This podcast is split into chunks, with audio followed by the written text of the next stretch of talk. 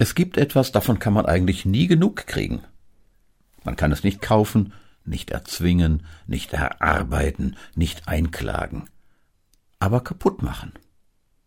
Anders als robustes Spielzeug für Kinder, das als angeblich unkaputtbar angepriesen wird.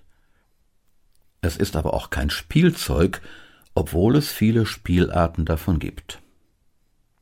Genug der Raterei. Sprechen wir von Liebe.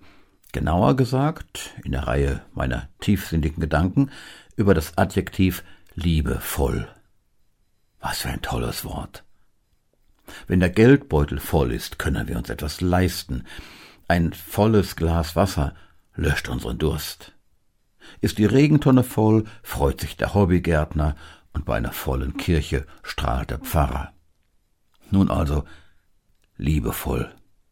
Genug Liebe für alle. Genug für alle?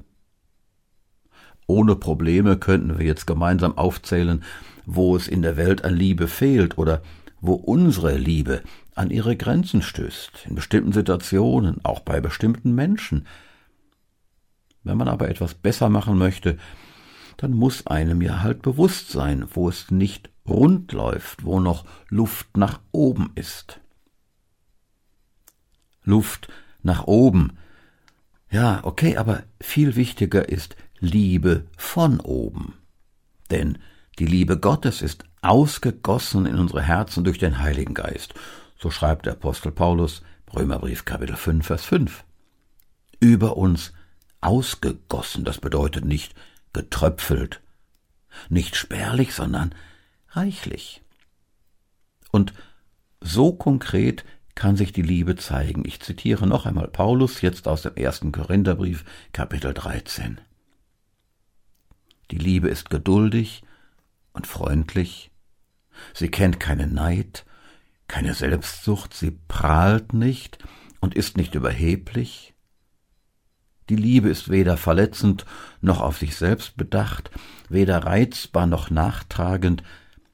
Sie freut sich nicht am Unrecht, sondern freut sich, wenn die Wahrheit siegt. Die Liebe erträgt alles, sie glaubt alles, sie hofft alles und hält allem stand. Danke, Paulus. Wie sagte mal jemand? Die Liebe ist etwas Wunderbares, ich habe schon viel darüber gelesen. Armer Mensch, noch so viele Bücher helfen dir nicht. Ja, nicht einmal das Lesen dessen, was in der Bibel über Liebe gesagt ist, reicht. Liebe will nämlich erlebt und will an andere verschenkt werden. Heute ist doch ein guter Tag, um Liebe zu intensivieren. Manchmal sind es nur kleine Schritte, die einen anderen Menschen glücklich machen. Wie war das nochmal, Paulus? Die Liebe ist geduldig und freundlich. Sie kennt keinen Neid, keine Selbstsucht.